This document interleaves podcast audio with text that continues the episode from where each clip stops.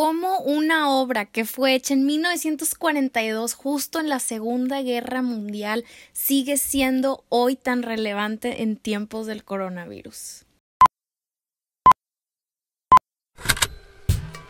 Con Hablemos Arte vamos a hacer que hablar de arte sea algo común, aunque no sea nada común y que sea de todos, no solamente el experto. Te lo juro que no te vas a aburrir. Buenos días a mi gente bonita, hablemos arte, bienvenidos a un nuevo episodio del podcast, estoy feliz de tenerte de regreso y estoy feliz de volver a grabar otro episodio con ustedes. Oigan, es la segunda vez que grabo este episodio, no lo puedes creer, extraño tanto a Mitch que me ayuda a grabar. a quien más le está volviendo loca la cuarentena y se le está cuatripeando todo. Eh, bueno, antes de empezar, solamente quería agradecerles por la respuesta del episodio pasado, que fue el del objetivo del arte. Me fascinó grabarlo, estaba un poco aguitada. Eh, no fueron unas, unos buenos días para mí, pero sus mensajes fueron todo. Entonces, bueno, se los agradezco muchísimo. Y antes de empezar con el tema del día de hoy, que está muy, muy bueno y me encantó, para serles sincera, eh, no se me ha olvidado la clase que les prometí de análisis de obras gratuita. Este. No voy a decir que no he tenido tiempo, porque vaya que he tenido tiempo. pero quiero que esté padrísimo. Entonces sigo planeándolo, traigo otros proyectos en mente que quiero estarle sacando más videos, eh, complementar lo de las obras, eh, con noticias, no sé. Déjenme aclaro la cabeza y pronto lo van a tener, se los prometo. Así que bueno, ya. Arranquemos, corre y se va corriendo, ojalá salga buen, buen episodio aquí, que el audio no me falle. Eh, ténganme paciencia, no sé cuántas semanas más voy a tener que grabarlo yo, pero no les quiero fallar con ningún episodio. Corre y se va corriendo con el tema del día de hoy, que por cierto lo escogieron ustedes, es de un autor, un artista, que su obra refleja exactamente este caos mundial en el que estamos, de esta cuarentena, de la soledad, del aislamiento, ansiedad, incertidumbre que estamos todos sintiendo. Un artista que nos recuerda y que te quiero recordar a ti en este episodio que no estás solo. Lo que estás sintiendo tú lo estamos sintiendo todos, obviamente en diferentes eh, niveles, intensidades, pero aquí estamos y aquí vamos a seguir, así que otra vez no estás solo en esta incertidumbre, al menos yo te acompaño en este camino y te entiendo. Y te voy a hablar de un artista que nos recuerda precisamente todo esto que les estoy eh, compartiendo, que es Edward Hopper.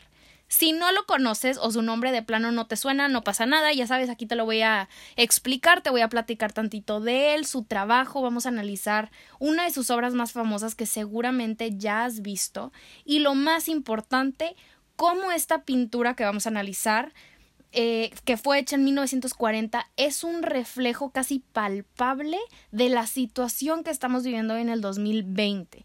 Entonces de este podcast te vas a llevar mucho más que solamente conocer un artista nuevo o profundizar en lo que él hizo o de alguien que ya conoces, sino una vez más vamos a poder reflexionar cómo el arte nos sirve para hacer introspecciones profundas y un medio para conectar.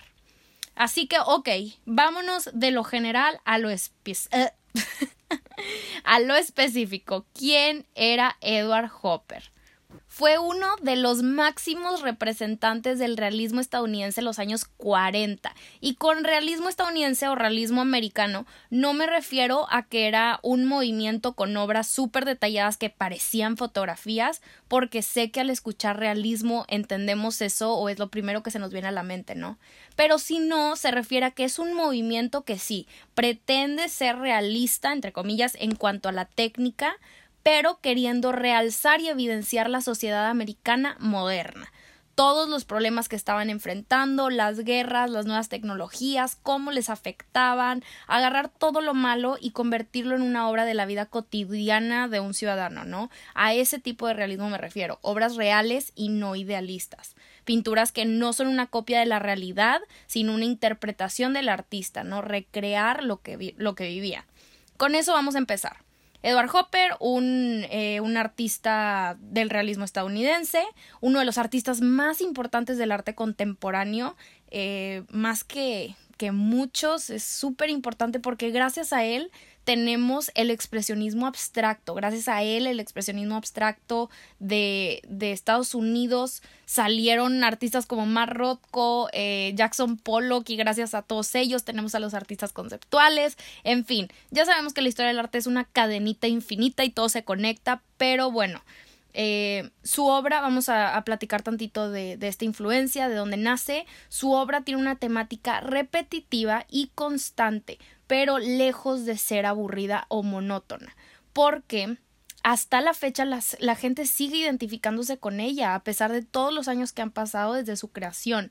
Edward Hopper crea ambientes aislados, gente solitaria, personas que se sienten como completos extraños dentro de su misma realidad, cuartos vacíos, restaurantes oscuros, casas abandonadas. Y bueno, Roberta, ¿cómo le hace para crear esta sensación que me estás describiendo en una obra, ¿no? ¿Cómo le hace para pintarla y que tú eh, te proyectes, la interpretes de esa manera? Algo súper importante y por eso lo hace eh, un artista pues muy bueno, pues, eh, es con la luz porque algo increíble de Hopper es que se influenció muchísimo por un grupo de artistas que todos conocemos a la perfección y son los impresionistas. Él nació en 1882, que es justo cuando empieza el impresionismo durante esos años, y creció con toda esa corriente.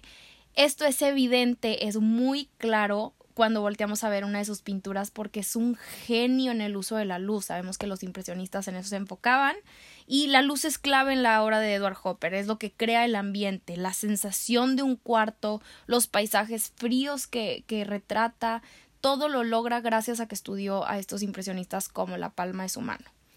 Y siguiendo con el por qué es tan importante, ¿no? Eh, otra de las razones es porque no solamente que nos podemos identificar con la soledad y el aislamiento y guaraguara, sino es por el legado que dejó, cómo su influencia trascendió el mundo del arte pictórico tal cual y se fue hasta el cine.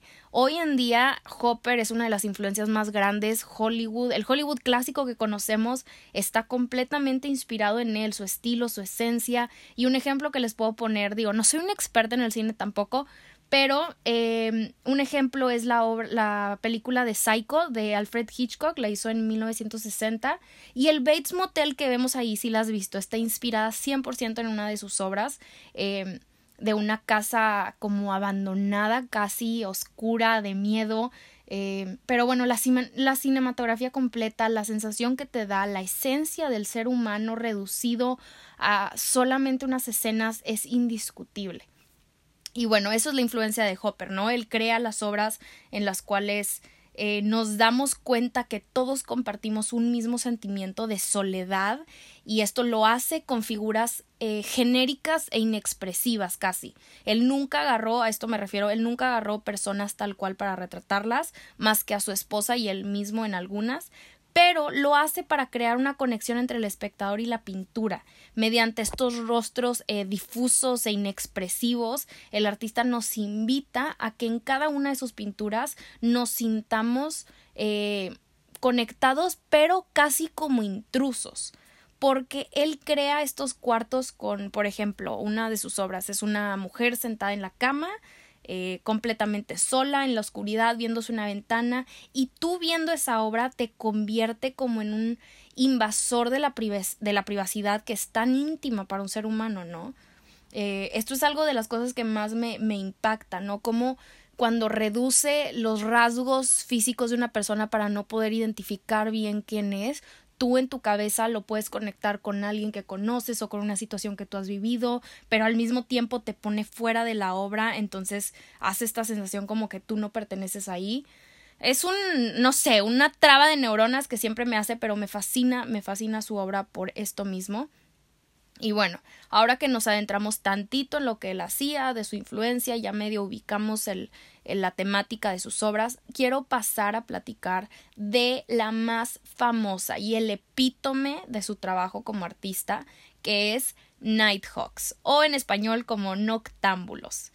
Quiero que hagas una pausa en el episodio, o si no, déjale play que siga corriendo mi melodiosa voz, pero busca en Google, eh, no importa si ya la conoces la obra o no, pero para que te refresques la memoria. Eh, les prometo hacer videos de YouTube o yo no sé, porque quiero hacer videos con análisis como esto que, que, les platico en el podcast, pero para que tengan a la obra enfrente y yo poderles señalar lo, las cosas que quiero que vean, este, porque por aquí está en chino.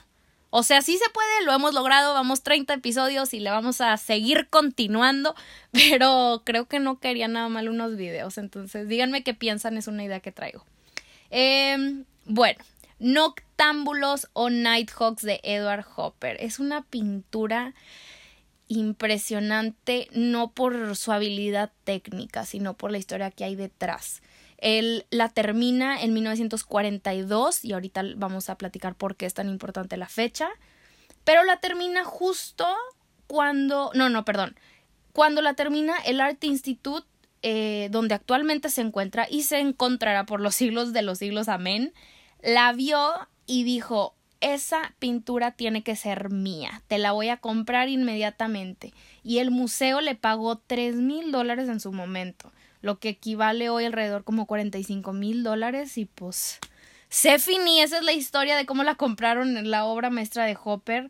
Em, una idea que nos puede dar, sí, nos puede dar una idea de qué tan grande veían esa obra o por qué creían tanto en ella. Hoy vale obviamente muchísimo más de, de 45 mil dólares y aquí te voy a explicar por qué.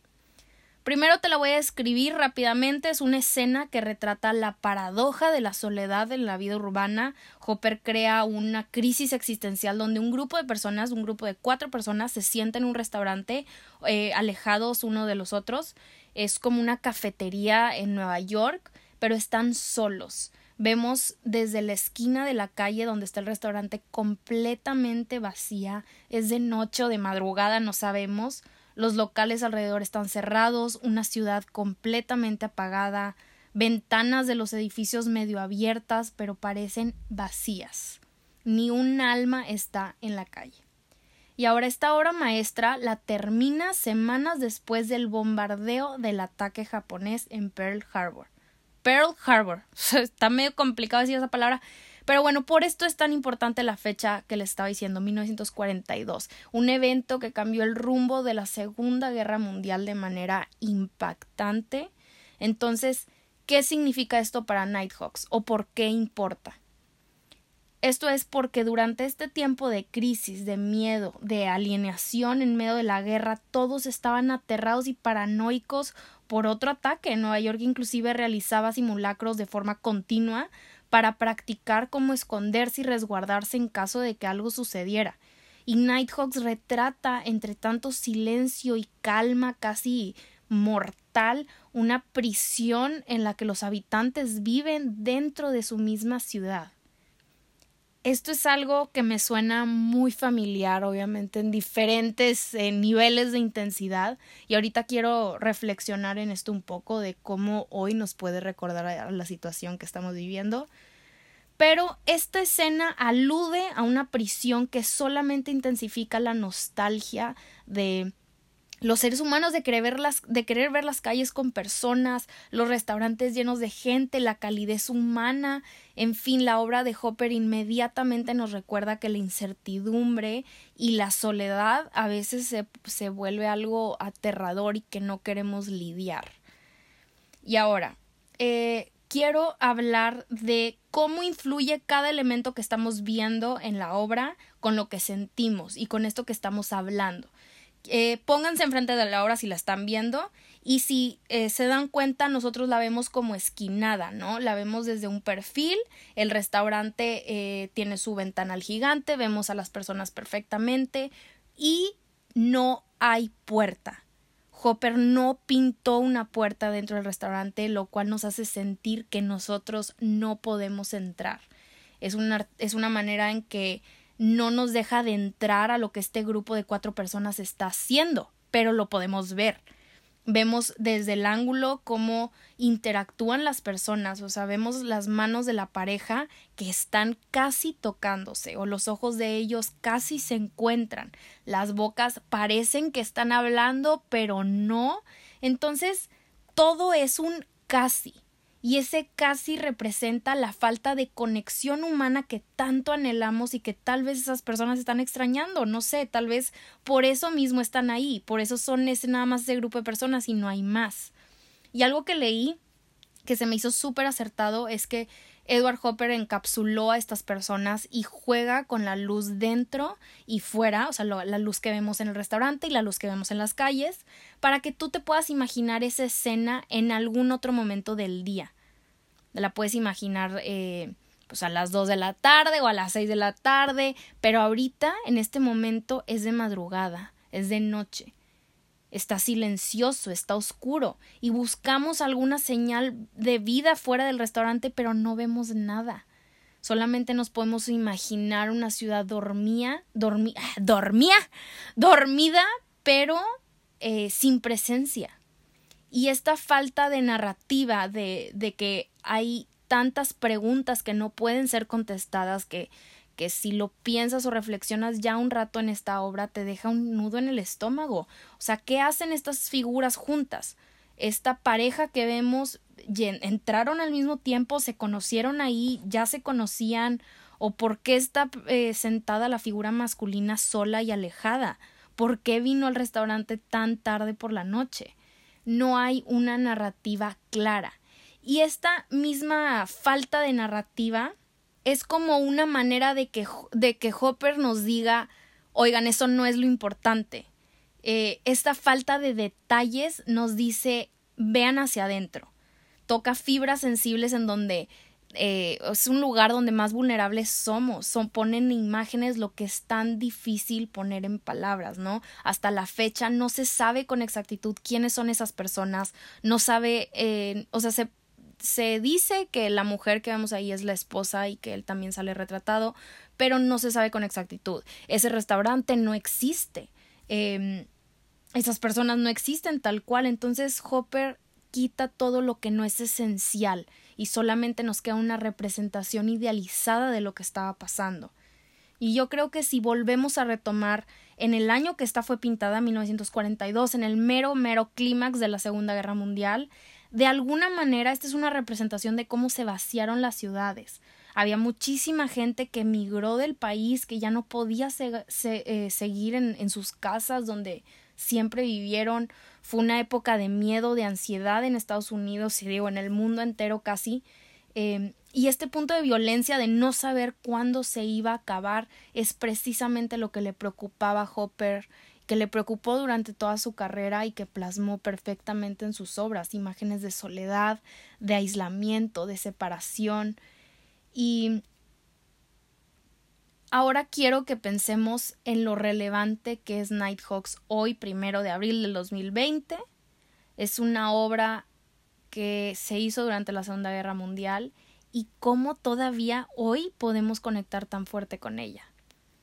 Esto es algo, esto es lo que me llevó a grabar el episodio de hoy, ¿no? Pensemos en la situación que estamos viviendo, donde la vida diaria se puede convertir en en solitaria para algunas personas, el distanciamiento social es mandatorio a este punto, las calles están vacías, los restaurantes están cerrados, personas no pueden salir a trabajar.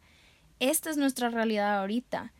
Y más que agobiarlos y deprimirlos con este episodio, el chiste de haberlo grabado es porque esto último fue lo que más me movió esta semana. Me hizo mucho ruido pensar cómo en, en algo que un artista sintió hace años y lo que muchas personas vivieron, es tan parecido a lo que vivimos hoy. Obviamente estamos hablando de guerras y estamos hablando acá de otra cosa totalmente diferente, pero esta pintura y como el trabajo entero de Hopper a mí personalmente me hizo sentir que no estaba sola, ¿no? Que alguien más estaba sintiendo lo mismo que yo de manera diferente. Eh, y yo sé que todos pasamos esta situación por de maneras diferentes, pero a final de cuentas la cuarentena, el virus, lo que nos está pasando es algo mundial y me vuelve a confirmar que el objetivo del arte, justo como lo hablamos en el episodio pasado, es, es verdaderamente crear conexiones y poner en palabras cosas que no podemos, no poner, sí, en imágenes las cosas que no podemos decir con palabras, apaciguar mentes incontenibles, es una forma de contar la historia, es un testigo de la época en la que vive, sirve para liberarnos, cuestionar, reflexionar, no sé. Eh, quiero cerrar eh, el día de hoy con una frase que encontré que dijo Hopper en una entrevista en los años 60, justo antes de morir. Em, me hizo bolas al principio, pero me, me, me encantó. Y dice, El buen arte es la expresión exterior de la vida interior del artista, y su vida interior resultará en su visión personal del mundo. Ninguna cantidad de invención talentosa puede reemplazar el elemento esencial de la imaginación. La vida interior de un ser humano es un campo vasto y variado y no se ocupa solo de estimulantes, disposiciones de color, forma y diseño. El término vida de un ser humano no debe ser usado como despectivo, ya que implica toda la existencia y la competencia del arte es reaccionar y no huir de él. ¿Qué tal? Creo que, que esta frase engloba todo lo que, lo que un artista debe ser, lo, para lo que el arte sirve y, y bueno, eh, no sé, no sé ya ni qué decir, Eduardo Hopper es, me encanta que sea un reflejo de lo que estamos viviendo y que su obra sea atemporal, que, sea tan relevante hoy y que fue tan relevante hace dos años, hace cinco, hace veinte, treinta, no sé. Este. Yo creo que aquí voy a terminar porque si no sigo diciendo mil y un cosas que no tienen sentido. Mi team secreto, gracias por llegar hasta aquí y quiero recordarles que aquí estoy yo y que estamos juntos en esto y sé que hay gente que la está pasando muy mal, que son momentos difíciles, que da miedo, pero al menos aquí no nos vamos a soltar, estamos agarrados de las manos todos juntos y no estamos solos. Vamos a salir de esto eventualmente.